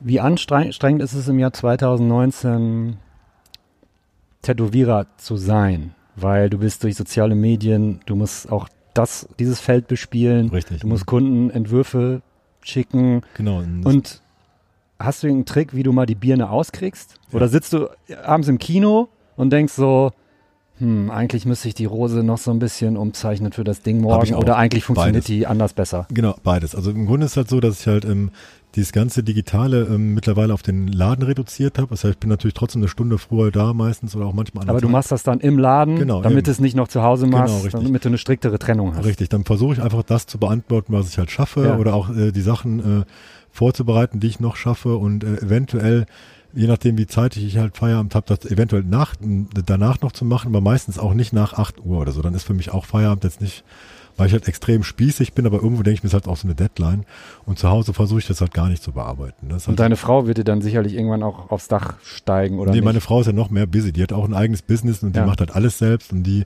ist halt komplett unterwegs. Ne? Aber es ist halt, ähm, wir haben trotzdem eine gute Was heißt Zeit. komplett unterwegs? Das heißt, die macht ihre Website selber, die macht Okay. ihre Präsentation selber, die Deko. Das heißt, wenn sie nach Hause Einkauf, kommt, dann- macht sie da trotzdem noch Genau, dann Sachen. macht sie noch die einigen Ja. Sachen, ihre Abrechnung oder sonst Ja, irgendwas. ja, okay. Aber ähm, im Großen und Ganzen ist es halt so, dass wir trotzdem immer dann eine, eine gemeinsame Zeit haben. Ne? Und das ist halt immer ganz wichtig. Und danach male ich halt immer noch. Also ich male jeden Tag und dann ähm, meistens so ab 10 Uhr abends dann noch bis 12, 1 und dann gehe ich auch pennen. Also, Ähm, wie zeichnest du? Zeichnest du erstmal aus dem, aus dem Kopf los oder arbeitest du immer noch viel mit Büchern? Ähm, also mit Büchern äh, auch immer noch. Aber ich habe jetzt auch ein iPad, also auch digitale Medien haben mich komplett natürlich erreicht und Mhm. äh, das macht die Sache halt praktisch. Ne? Und damit mache ich halt die Kundenzeichnungen, aber ähm, ich mal äh, also noch Bilder in meiner Freizeit halt für mich dann im Endeffekt. Also. Und die unterscheiden sich? Ja, also im Grunde ist es so, ich mach, ähm, ich habe äh, im Dezember meine erste äh, Solo-Ausstellung äh, hier in der 1900 Galerie in Düsseldorf beim Fabrice. Mhm. Und die ist halt, wie gesagt, im Dezember und ähm, dafür male ich halt äh, Bilder. Die sind halt komplett nicht Tattoo-bezogen. Ne? Und das halt. Äh, Gibt es ein Thema? Äh, ja, also das Thema habe ich selber gewählt, das ist halt Strom, heißt das. Und, ähm, Strom. Strom, genau. Es, halt, es geht halt um Körperströme, es geht auch mit dem Strom und gegen den Strom und also auch um Energien und sowas. Mhm. Und das behandle ich gerade extrem und ähm, die Bilder sind halt äh, eine Mischung zwischen abstrakt, aber trotzdem erkennbar. Ähm, und es halt auch so ein Verlauf, weil ich schon seit einem Jahr jetzt da dran sitze. Mhm. Und ähm, die werden halt von der Machart immer feiner. Also ich male halt mit äh, Tuschestiften auf Aquarellpapier. Und ähm, ich glaube, das Schwerste bei so einer Art von Malerei ist, den Punkt zu finden, wo es fertig ist, oder? Weil du kannst immer noch eine kleine Nuance und nochmal eine Schicht genau. irgendwo. A, das, A, das und B ist halt auch, dass das, äh, da das ja ein Prozess ist, also auch für diese Vor äh, Ausstellungen sich vorzubereiten, haben die Bilder sich teilweise auch gewandelt. Ne? Mhm. Das heißt, ich fange mit, mit One-Linern, habe ich angefangen, also ein Motiv, was aus einer Linie, durchgehende Linie äh, äh, besteht, äh, quasi als, ähm, ich sage jetzt mal, mit dem Strom äh, angefangen. Die sind jetzt nur noch im äh, Dotwork-Bereich. Ne? Und mhm. äh, das ist halt das Ding, äh, wo ich auch selber sehr gespannt ist. Und wenn ich die Sachen auf meinem Speicher, ich habe so einen kleinen Dachboden, äh, alle auf dem Boden liegen, habe die Bilder, dann denke ich mir auch so, ach krass, das ist halt auch komplett anders geworden im Nachhinein. Ne? Und jetzt äh, driftet das jetzt schon wieder so ein bisschen in eine andere Richtung. Aber ich weiß halt ganz genau, ich habe noch mindestens bis November Zeit und dann wird es halt noch eine dritte Stilrichtung in dieser Ausstellung halt geben. Aber ich bin halt, äh, also und aussortiert habe ich auch schon. Also wie gesagt, ich bin halt ein bisschen limitiert, was Bilder angeht. Ich denke, maximal soll es 35 oder 40 werden. Ich glaube, ich bin schon bei 55 oder sowas. Und ähm, das muss halt dann so ein bisschen runter reduzieren. Noch. Also du hast, so scheint mir das sehr viel Output. Ja. Machst du irgendwas, was man, wo du die Birne freikriegst, so was nichts mit Tätowieren oder Zeichnen oder Malen zu tun hat? Nee. Krass. Also, also ich mal als Ventil im Endeffekt. das ist eigentlich ganz witzig. Also ich habe jetzt keinen Und wenn Sport das mal zu stressig wird, dann, dann tätowiere ich halt. genau. nee, Und dann wieder von vorne. Nee, ich habe jetzt also kein, ich habe jetzt kein so ein ausgefallenes Hobby wie äh, Mountainbiken oder Sport oder Joggen oder sowas. Also das nicht. Aber machst du irgendeinen Sport, weil Tätowieren Nein. ist physisch sehr anstrengend. Genau, nee, das mache ich nicht. Also ich ähm, äh, meditiere jetzt seit fast äh, seit Anfang des Jahres, seit Januar. Äh, Deshalb vielleicht auch das Thema Strom. Ströme. Also das ist dann ja. daraus entstanden, ja. noch zusätzlich das Thema war vorher schon, nur dass du, dass die Motive sich aufgrund dessen wahrscheinlich komplett geändert haben. Ne? Also es ist eher, das ist eher von einem oberflächlichen Design auf so ein auf so ein wirklich Energiebasis äh, gegangen ist, sage ich jetzt mal, um das halt irgendwie ein bisschen zu umschreiben. Mhm. Und ähm, meditieren ist jetzt, äh, also das ist halt der Shit für mich gerade. Also wir machen das jeden Morgen, ähm, mache ich erst Feldenkreis, das sind halt minimale Gymnastikübungen, wenn man das halt über Gymnastik en, äh, nennen kann, das ist meistens liegend auf dem Boden und man bewegt halt die Gelenke in einer äh, bestimmten Richtung oder äh, ja. und äh, daraufhin äh, folgt dann meistens eine Meditation von mindestens einer halben Stunde immer und dann äh, sind halt anderthalb Stunden mal locker rum morgens. Ne? Ja, aber das ist ja schon eine totale Selbstdisziplin. Nee, ich glaube, viele würden, würden mhm. das drei Tage durchziehen und dann so, oh komm, heute nee, kenne ich lieber eine Stunde länger. Nee, das macht voll Bock, weil ich das halt auch unter Anleitung, wir machen halt alle zwei Wochen, sind wir in so einem Kurs, der zusammengestellt worden ist aus bestimmten Leuten, was ich, wie die zusammengekommen sind und ähm, haben einfach neu angefangen mit dieser Gruppe und mhm. äh, das halt im Zwei-Wochen-Takt. Und dadurch lernst du halt Atemtechniken oder auch wie man halt sitzt und was für äh, Kraftfelder wo irgendwo sind. Und ich sag jetzt mal, ne, und äh, das ist halt echt eine geile Sache. Also das ist echt eine Sache, die mir echt Spaß macht, was ich nicht gedacht hätte. Also, ich äh, kann verstehen, wenn der ein oder andere da vielleicht mit den mit den Augen rollt oder so und damit nichts mhm. anfangen kann. Ja, glaube ich. Also ich erzähle Da kommt rum, ein ne? netter Nachbar genau. und gibt ein Ladekabel zurück. Geil. Vielen Dank. Danke. Das hast du bewusst leise hingelegt. Vielen Dank dafür. Ähm, ich hatte aber tatsächlich mal so eine Reiki-Erfahrung mhm. in mhm. Indien. Da hat Ach, eine Freundin von mir da so ein war in so einer Reiki-Schule, das ist ja so mit Chakren und Kraft, genau, so ist es, genau, Punkten und so. Und die hat das, ich lag im Bett neben der und die hat das einfach an mir ausprobiert. Und das hat voll bei mir reingehauen. Ist so, ich kam, also das sind so sieben Punkte und dann war die am letzten Punkt und das ist null sexuell, ne? Also nicht Nein, überhaupt nicht falsch die Hose gemacht. Nee, und ich kam mir vor wie so ein, ja. wie so ein Baby auf Ecstasy danach. Genau, das ich habe halt irgendwie gekichert ne? und dachte mir so, ich konnte mir im Vornherein nicht vorstellen. Und sie hat das einfach quasi angefangen. Mhm.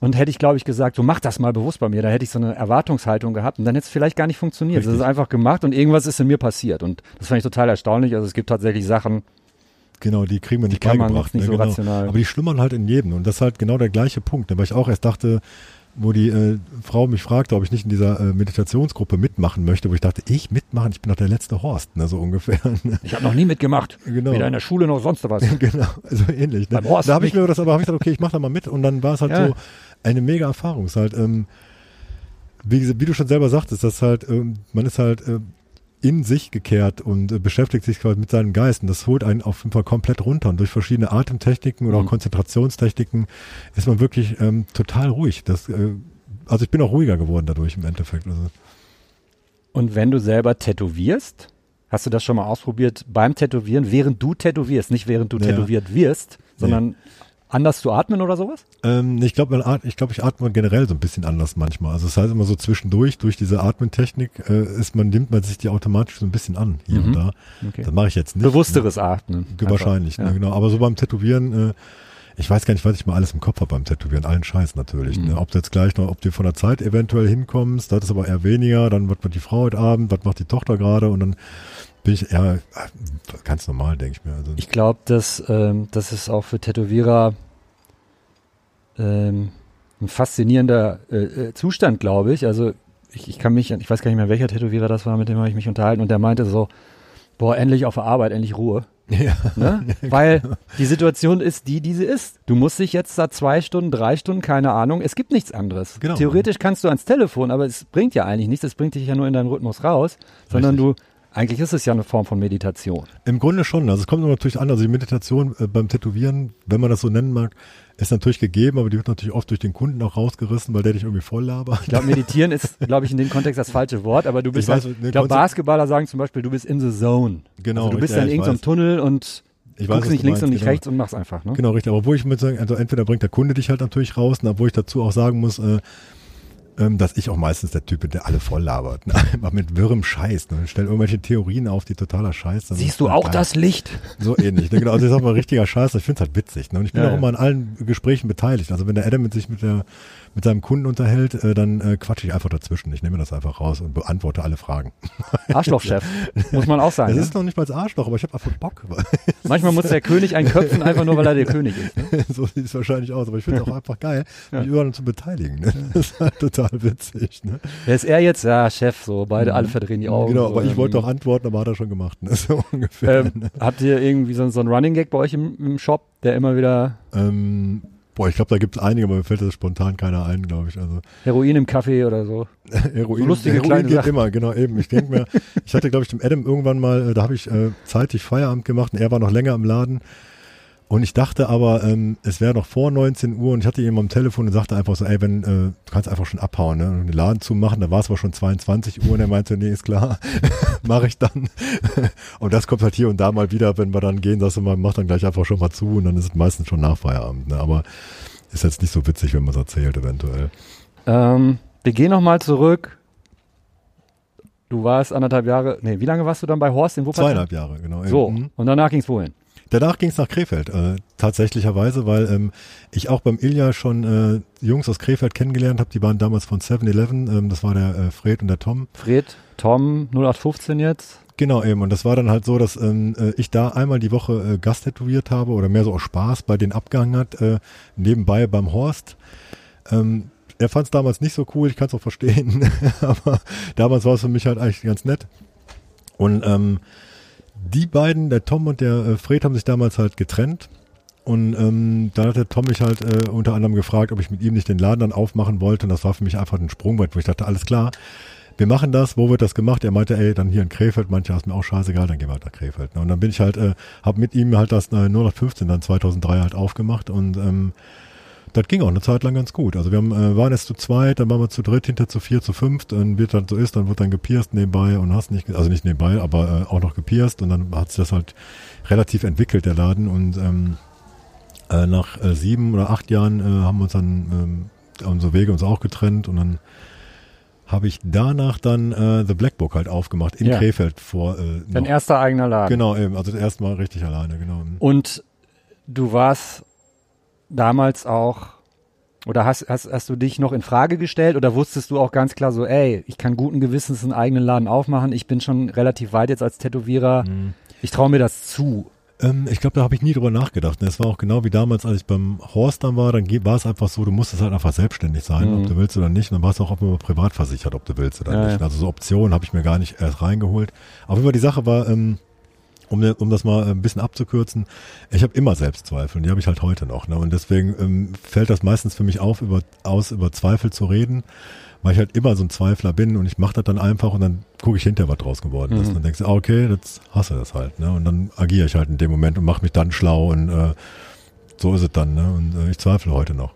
Deswegen, das bleibt bei mir nicht so aus. Aber eher auf einem künstlerischen Level und nicht auf einem technischen oder so. Ach, Weil ähm, technisch bist du ein guter, solider Tätowierer, nehme ich an. Dankeschön. Also, mh, aber ich denke mir so, eh, das wird auch so sein, aber ich zweifle es trotzdem meistens immer an, Mhm. ich denke so, okay, ähm, also äh, ich muss mich nicht mehr so konzentrieren beim Tätowieren, das, das wird es wahrscheinlich befürworten. Ähm, ich bin mit meinen Sachen auch zufrieden, aber trotzdem mache ich manchmal, wie, wie du schon sagst, beim Design, da zweifle ich manchmal Sachen an, wo ich denke, okay, das änderst dann noch kurz vorher um oder auch bei, beim Malen zu Hause, da bin ich auch mal der größte Zweifler, weil ich denke, ah, das ist ein cooler Scheiß, den machst du und dann mache ich Bilder in einer bestimmten Richtung äh, für eine Zeit lang und dann gucke ich mir die über zwei Wochen später und denke so, boah, was eine Scheiße, ne, was machst du denn jetzt, ne? Und, ähm, weil es dich optisch nicht mehr anspricht oder weil du auch weißt, das würde als Tätowierung nicht funktionieren aus Gründen der Alterung der Haut oder sowas? Zum Beispiel, also ich sage jetzt mal, auch- so, genau, die Bilder, die ich halt privat male, ähm, sage ich jetzt mal, für die Ausstellung, die sind natürlich alle mit Sicherheit auch tätowierbar, aber einfach zu detailliert natürlich. Aber die zweifle ich dann wahrscheinlich, weil ich die auch jedes Mal sehe. Ich sehe die halt fast jeden Tag und dann denke ich mir auch so, okay, das ist schon so oft gesehen, irgendwie sind sie jetzt wieder kacke. Ne? Hm. Und daran liegt es vielleicht. Und äh, Sachen, die ich halt fürs Tätowieren anfertige, also auch Bilder, die, ähm, das macht mir halt auch Riesenspaß, muss ich dazu sagen. Und ähm, die hängen auch, äh, die meisten hängen auch im Laden. Und die mag ich halt also immer noch, also auch die älteren Sachen. Also da ähm, habe ich natürlich auch meine Zweifel hier und da. Ne? Also ich will jetzt auch nicht auf den größten Depressiven machen hier im Endeffekt. Ne? Mhm. Also manche Sachen, die, da bin ich auch recht stolz drauf. Bei, bei manchen Sachen zweifle ich halt. Aber generell ist es halt so, dass ähm, ich, wie gesagt, nicht der offensivste von allen bin, auch wenn es manchmal so rüberkommt, wo ich sage, ey, Alter, komm rein. Ne? Das ist dann auch nur so eine Fassade, wo ich dann denke, oh, komm mal bitte rein oder so. es, ist- es ist halt wie Alter, ist, komm ne? doch bitte, bitte rein. genau. Und so ähnlich ist es dann halt. Ne? Also ich habe äh, manchmal auch dicke Schnauze auf leerer Straße gerne. Ne? Also, aber so ist es. Ne, aber ähm, Stellst du anderen Tätowierern bewusst Fragen noch? Vielleicht was technische Sachen angeht, Maschinen? Weil ich habe den Eindruck, gerade was Maschinen angeht, sind Tätowierer so. Also ich habe schon mit Tätowierern gesprochen, die 20 Jahre tätowiert hatten, die eigentlich ihr Setup hatten Mhm. und wie sie ihre Maschine einstellen, sind sie einmal in einem Seminar von Scott Silvia und bauen danach alles aufeinander, auseinander und Nichts denken so, mehr, Alter, ne? was habe ich die letzten 20 Jahre da eigentlich für einen Mucks gemacht? So. Genau, sicher. Das ist also ähm, glücklicherweise habe ich auch ähm, Maschinen so ein bisschen beim Ilja mitgenommen. Muss ich dazu sagen, auch ein bisschen, aber auch viel für mich selber. Ich habe so ultra, ultra viel ausprobiert und Du arbeitest mit klassischen Tattoo-Maschinen oder auch mal mit einer Rotary-Maschine? also mit äh, ja, also mit allem im Endeffekt. Ich habe ähm, eine Checkbild zum Beispiel oder auch eine Dan Cubin habe ich zwei Stück, mit denen ich arbeite. Rotary und genauso auch ähm, äh, Spulmaschinen halt. Also das wechselt halt je nach Laune auch. Und, und äh, diesen Stift da nee, nicht? das habe ich nicht. Also nee, Ja. diesen Pen, das Ja. habe ich nicht. ja. Aber da, wie gesagt, da, ich bin der Sache auch nicht verschlossen. Also Mhm. im Grunde ist das, glaube ich, nichts für mich. Denke ich mir mal, aber ich habe es auch noch nicht ausprobiert. Ne? Und ähm, ich weiß es nicht. Vielleicht bin ich auch einfach. Ich finde so ein paar Sachen, wenn ich in einen Tattoo-Shop komme, dann will ich zwei Sachen. Ich will eine Maschine hören nee, Sound, und- genau. Ne? und ich will Green Soap riechen.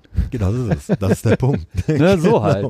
Und das ist es auch. Ne? Gibt es Also, jetzt eigentlich Green Soap? Also Green Soap ist diese ganz klassische, Genau, diese, diese äh, Waschlotion Ja, quasi ne? genau. zum Abwaschen der Tätowierung. Genau. genau, ähm, dass es da jetzt so eine Art Wunderbaum von gibt?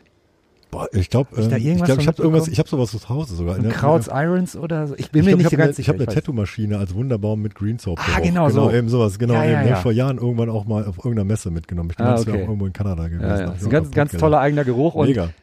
Ne, ich Aber Detol das. gehört auch dazu. Detol ist halt auch so ein, so ein Stoff. Wenn Ja, genau. Der Tool, genau. Mhm. Das ist sofort so wieder so, Mutter macht Bratkartoffeln, geht los. bist ne? zu Hause Mhm. und Detol und Klamotten stinken nach Fett. genau, und los geht's. Ne? Genau. Ja, die Sache ist halt, das hat sich halt, also bei mir ist halt auch so, ich mag auch den Sound immer noch gerne und ich mag auch diese ganzen Gerüche, wahrscheinlich, weil die mich auch geprägt haben von der Anfangszeit, wo ich mich habe auch tätowieren lassen im Mhm. Endeffekt. Und ähm, es war halt, äh, ich glaube, das hat sich so ein bisschen gewandelt. Ne? Die Leute stehen nicht mehr auf so Gerüche und die mögen diesen Sound auch nicht mehr. Und wenn die schon reinkommen, die Maschine läuft was lauter, was auch normal ist, ne? dann denken die schon so, äh, ist das so ein altes Ding oder hast du nicht so eine neue Maschine, die keine Geräusche macht? Im oder, Fernsehen ist das leiser. ja, genau. Oder ist die Mhm. kaputt oder hast du kein Geld, dir mal eine neue zu kaufen? Wo ich denke, ey, was ist denn da los? Ne? So auf jeden Fall. Ne? Das halt, die sind alles ein bisschen weich geworden. Ne? Ich meine, was auch, ich bin auch kein harter Kerl im Endeffekt, ne? aber ich sag mal so, die, so ein bisschen Mystik, finde ich, gehört auch noch dazu in so einem Tattoo-Laden. Ne? Und das halt mit Ey, so einer Maschine. Voll, ich, also Die muss halt hören, die muss halt reinkommen, denken, sind scheiße. Ne? Ich ist war halt auch in Ding. den, weiß nicht, Mitte, Ende der 90er. Ich bin viel öfter beim Ilja im Laden gewesen bei Glaube, Liebe, Hoffnung, als ich mich da hab tätowieren lassen, weil ich fand das spannend. Da kamen spannende Leute zusammen. Sagte der mir. Dann kommt einer rein und schiebt die Ärmel hoch und hat ein geiles Sleeve und so. Ne? In der Ecke sitzt so ein Trottel, der macht sein erstes Kanji auf dem Kumpel. Und ich sage, er sagte auch, da kommt der Olli schon wieder. Und Genau. ich denke, okay. Dumme Sau, Alter. Aber witzigerweise Guck ist halt natürlich auch, nix. aber witzigerweise ist natürlich, also abgesehen von den Gerüchten, dass ja auch Tätowierungen gar nicht so offensiv waren damals. Ne? Also abgesehen, nee. man hat das, klar, man, äh, man hat dann einer den Ärmel hochgezogen, da wusste okay, der hat den ganzen Arm tätowiert, ne? oder Mhm. auch das ganze Bein oder das untere Bein oder was auch immer. Und heute ist halt so, die Leute, ähm, die haben halt äh, offensive Tätowierungen, die, äh, die fangen halt im Gesicht und auf den Händen an. Da weißt du, okay, die haben halt Tattoos, aber am Oberarm halt nicht. Und damals Ja, war es halt ja. umgekehrt, ne? die hatten halt keine Hand, aber für den Oberarm. Schwedischer Bodysuit, ne? Genau. Halshände und ähm, du hast bis eigentlich von ja vom kleinen Fingerglied bis unters Kinn. Genau. Wann hast du angefangen mit sichtbaren Tätowierungen? Äh, mit Sichtbaren. Ähm, ich glaube, kurz bevor ich beim, äh, also auch Ende der 90er im Endeffekt, das war Mhm. auch bei, bei Rob Koss halt, genau, da habe ich mir auch direkt den Unterarm tätowieren lassen. Und dann, äh, Ich war dachte jetzt eher so an sichtbar. Du hast ein Hemd an, ein langärmeliges Hemd. ah, okay. Und, Ähm, also sprich Hände und Hals. ah, genau, Hände und Hals. Also, äh, ich glaube, mit den Halshälften habe ich, äh, die habe ich mir in einer Woche tätowieren lassen, irgendwie. Die andere unter anderem von Todd Noble, ein ganz altes Teil, Mhm. ganz witzig. Ähm, ich glaube, äh, wie alt war ich denn da? Also 30, 31, 32, 33, die Ja. Ecke. Da fing das erst an und dann äh, Hände, glaube ich, noch später sogar. Also, hm. Mhm. Das ähm, war vielleicht auch vor zehn Jahren, würde ich tippen. Also auch so vielleicht vor acht, zehn, acht Jahren, acht oder zehn Jahren zumindest. Da habe ich da erst damit angefangen. Also Wie oft guckst du dich, weil du siehst sichtbare Tätowierungen, vor allem im Sommer fast überall. Richtig. Wie oft drehst du dich um und guckst nochmal?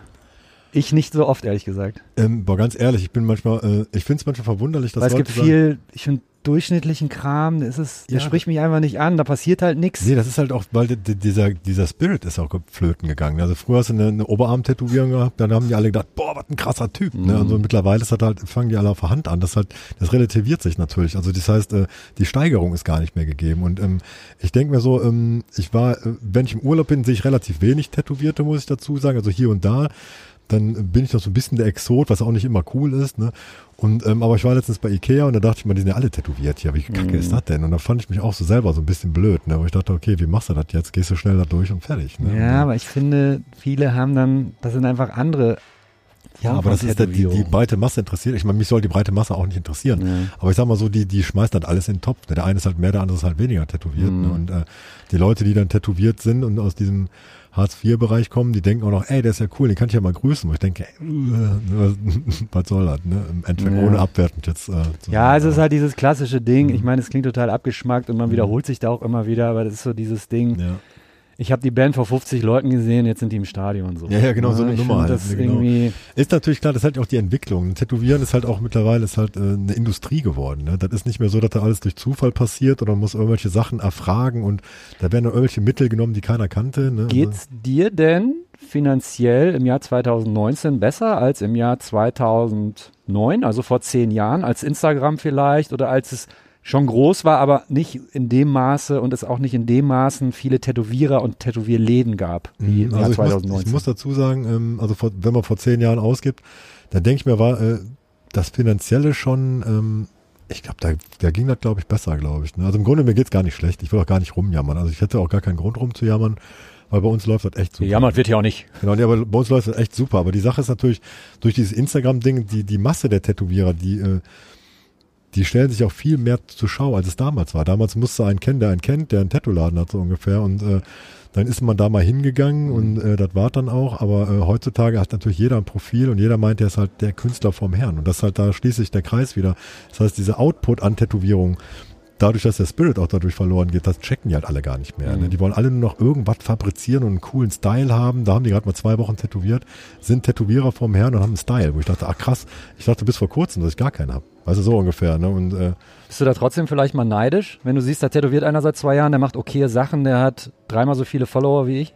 Ähm, ich zieh dir den Adam bei mir rein hier. Ne? Also auf jeden Fall, das ist halt ein ganz junger Typ. Ähm, das ist halt mein Azubi ist das. Ich bin ultra stolz auf den natürlich. Ne? Und das halt absolut. Sag mal sein, sein, sein Instagram-Profil vielleicht. Adam Gardner Tattoo. Äh, Adam Gardener. Gardner Tattoo, so heißt er. Adam Gardner ist halt äh, schottische Eltern, deswegen auch Adam und nicht Adam. Mhm. Aber das ist halt ein Typ, ähm, wie gesagt, ich bin nicht neidisch auf den oder eifersüchtig, ich finde es einfach eher geil, weil der ähm, hat angefangen zu tätowieren, dann war das natürlich wie bei allen ein bisschen holprig anfangs, ne? Und dann auf einmal war das wie von heute auf morgen, war das komplett anders. Der war auf einmal, hat er Neo-Traditionals gemacht, die hat er auch gut promotet, also gut in Szene gesetzt durch Fotos, wo ich mich ja selber auch noch heute nicht der coolste bin, muss ich dazu sagen. Und das geht halt absolut nach vorne. Er wird nur noch gefeatured von irgendwelchen Neo-Traditional-Seiten und keine Ahnung was und ähm, geht richtig steil nach vorne. Ne? Und das halt, ähm, ich bin nicht wirklich neidisch darauf. Auf der anderen Seite hätte ich mir gewünscht, dass ich mal so ein bisschen offensiver wäre wie er natürlich. Ne? Also vom Typ her muss ich dazu sagen, ist er total locker. Weißt du, das ist nicht einer, der sagt, ah, ich bin halt der Adam, sondern der ist halt einfach ein ganz normaler Typ. Ne? Ein respektvoller Typ und ein sehr netter Typ, muss ich dazu sagen. Und ähm, aber ähm, internetmäßig ist er halt sehr offensiv, was sehr Mhm. gut ist, weil das ja auch gefragt ist, das Medium, was gefragt ist. Ne? Und äh, da hätte ich mir manchmal gerne gewünscht, dass ich sagte, ah, so eine Scheibe hätte mir damals auch nicht gefehlt, wie er, dass ich so ein bisschen offensiver mit meinen Sachen umgehe oder Mhm. nicht meinte, ich müsste mich in der Convention in der letzte Ecke setzen, weil ich halt äh, denke, ich kann da irgendwie gar nichts hinkriegen. Ne? Und wie das war halt immer anders, aber das finde ich halt bewundernswert. Ne? Und, ähm, und er hat halt auch seine Nische gefunden. Also nicht, dass er Neo Traditional erfunden hat, aber er hat seine Nische auch in der Stadt hier gefunden. Und ähm, auch ähm, überregional. Hat Mhm. Guestspots gemacht, auch beim äh, Schuhmitz, äh, bei Hardcore Inc. in Kassel Mhm. äh, und was weiß ich nicht wo. Ne? Und ähm, dadurch äh, ist er auch echt relativ gut populär geworden. Und ich finde den top, was er macht. 1A. Also auch technisch super Typ. Hattest du auch mal mit Leuten bei dir im Laden zu tun, die bei dir gearbeitet haben oder die bei dir arbeiten wollten, wo du sofort gemerkt hast oder wo du nach einer Zeit erst gemerkt hast, das hat, nicht funktioniert und du musstest dich dann trennen? Gab es Ja, mal solche Sachen? Natürlich. Also auf jeden Fall. Ich hatte äh, mit einigen Leuten zusammengearbeitet, auch beim Horst schon zusammen äh, mit jemandem, der André Hake zum Beispiel. Ähm, ich glaube, der hat in Dortmund und in Berlin arbeitet der. Und ähm, wir hatten uns dann irgendwann auch mal getrennt, aber auch durch Missverständnisse mehr oder weniger. Ähm, also ich hatte ihn dann mitgenommen nach 015. Ähm, das war dann so die erste blöde Situation, die ich selber halt erfahren hatte. Aber wir kommen heute heutzutage auch klar. Ne? Also es ist halt, also ist auch alles besprochen und ähm, vielleicht hatte ich auch überreagiert, man weiß es halt auch nicht. Ist auch egal. Und ähm, natürlich habe ich immer die eine oder andere Person schon bei mir gehabt, die ähm, auch mittlerweile sehr erfolgreich ist, was ich dir noch immer gönne, aber ich bin mit allen mittlerweile cool trotzdem. Also vielleicht Mhm. bis auf ein, zwei natürlich, ne? Aber ähm, ich, Ich glaube, das gehört auch einfach zum Erwachsenen-Sein oder, oder Natürlich. werden, dass man sich einfach Situationen stellt, die offen anspricht und auch wenn man vielleicht mal missgemacht hat oder wenn man das rekapituliert, dass man weiß, äh, daher bin ich vielleicht einen Schritt zu weit gegangen, einfach mal sagen, ey, Alter, sorry. Genau. Ne? Das so sehe ich ein und jetzt, So sieht's ne? halt aus. Aber es kann ja nicht sein, dass man den irgendwo sieht auf einer Convention oder was auch immer aus 100 Metern und guckt immer so im Augenwinkel so, äh, hoffentlich läuft er mir jetzt nicht über den Weg. Also ne? gibt's Das halt auch natürlich, ne? Also aber im Endeffekt ist halt auch nur einer, glaube ich, aber das ist mir dann auch mittlerweile egal. Ja. Aber ich sag mal so, im Großen und Ganzen ist es halt so, dass halt alle werden halt erwachsen zu bestimmten Zeitpunkten, mal mehr, mal weniger. Und wenn man sich dann von jemandem trennt, gehört das für mich, dass ich ihn rausschmeiße oder zumindest ihm sage, das läuft nicht mehr, genauso zum Erwachsenwerden dazu wie für ihn die Erfahrung, der dann sagt, okay, das war halt einfach too much. Ne? Der Mhm. mir auch dreimal vorher gesagt und ich habe es einfach nicht geschnallt. Ne? Und das halt, was ich halt fairerweise dann trotzdem mache, ich rede mit den Leuten, sage, pass auf, wir reden jetzt das zweite Mal über das gleiche Problem, das läuft halt nicht. Und wenn man dreimal, das dritte Mal wirklich über das Thema sprechen sollte, dann kannst du am Ende des Gesprächs halt gehen. Das ist halt, ne? Wenn du dann sagst, ja, und es passiert halt nichts, also von der anderen Seite, dann ist es halt so. Dann kommt irgendwann Tag drei und dann ist das halt gut bei mir. Ne? Also die Chance gebe ich den Leuten dann halt trotzdem noch. Ne? Also, Was war die letzte Tätowierung, die du gesehen hast, wo du fast aus den Schuhen gekippt wärst, weil du gedacht so, Alter, wow, was für ein geiles Brett. äh, meine eben, die ich zu Ende gemacht habe. Ja, die war aber auch wirklich mega geil. scheiße. Nein, Quatsch. Ähm, boah, ich glaube, ich weiß gar nicht, wo ich da anfangen soll. Ne? Es gibt also ähm, viele Leute, die ich halt äh, sehe, die halt sehr, sehr gute Tätowierungen machen im Realistikbereich. Zum Beispiel ist das der äh, Sepp Fury Run, so heißt er auf Instagram, ist halt der Sebastian Hering. Auf den halte ich halt total viel. Der hat seinen Laden äh, Downtown Tattoo in Jena übrigens. Auf den halte ich halt richtig viel. Ähm, der hat auch bei mir gearbeitet, ein paar Monate, muss ich dazu sagen. Und äh, der geht auch sehr steil nach vorne. Bei dem sage ich auch jedes Mal, boah, Alter, ich meine, das ist halt geil. Ne? Ich meine, ich bin nicht so. Und seine, also da muss ich, ich bin ja so ein, ne, also mein Herz schlägt für traditionelles. Western bei mir, genau, bei mir Doing genauso. und, und Genau. japanisch Genau, weil ich- traditionell mehr oder weniger. Genau, richtig, aber das, das Hal, halten seine Sachen so? Ich, ja, definitiv, das hat der Geiz. Ich glaube, er hat selber sich an, als Agenda geschrieben, er will halt super realistische Sachen machen, die halt natürlich auch haltbar sind.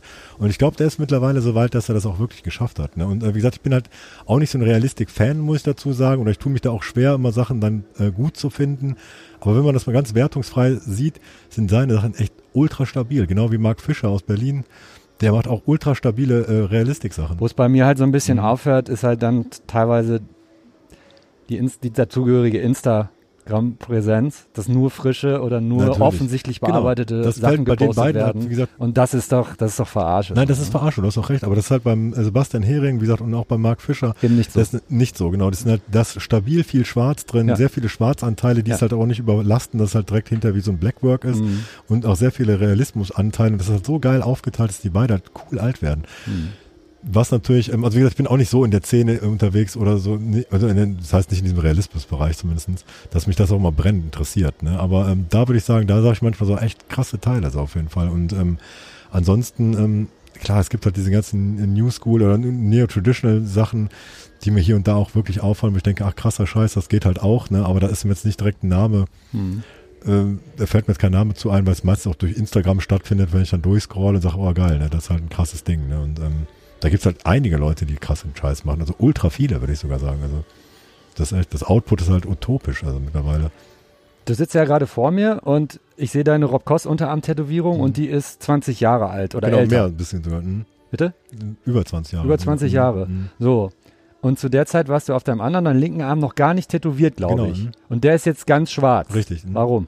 Ähm, es, ist- es, äh, es ist ein Projekt gewesen. Ich hatte äh, schwarz-graue Sachen drauf, ähm, ähm, auch so in diesem Oldschool-Bereich. Die Flammendes Herz und Sarg mit Rose und Pin-Up und äh, was weiß ich nicht, alles ein Gedönse. Ähm, und ich war der Sache einfach überdrüssig. Hm. Ne? Und ich dachte so, ich war an einem Punkt, wo ich dachte, ich muss irgendwas optisch ändern. Wovon kann ich mich am besten trennen? Und das war dann halt irgendwann dieser schwarz-graue Oldschool. Also erstmal so angefangen mit einem rosa Hut oder sowas. mit dem rosa Hut. Ja, Mit du einfach mal anders ändern. aussahst, ja. Nee, ich wollte was tätowiert Dann drei Jahre lang genau. rosa Hut getragen. genau, ein rosa Bart. Aber So eine unten- Plastikbanane untenrum unterm Arm. rosa, äh, war Ja, ja. rosa gefärbt dann untenrum. Also ganz klassisch halt. Fliegenklatsche immer dazu Genau. und so. Nee, auf jeden Fall, da hat ich als ähm, optisch was geändert halt und das habe ich halt auch krass geschafft, glaube ich. Deswegen, genau, Äh, ja, ein schöner Affenarm. ne? genau. Taucheranzug. ja, ja, genau.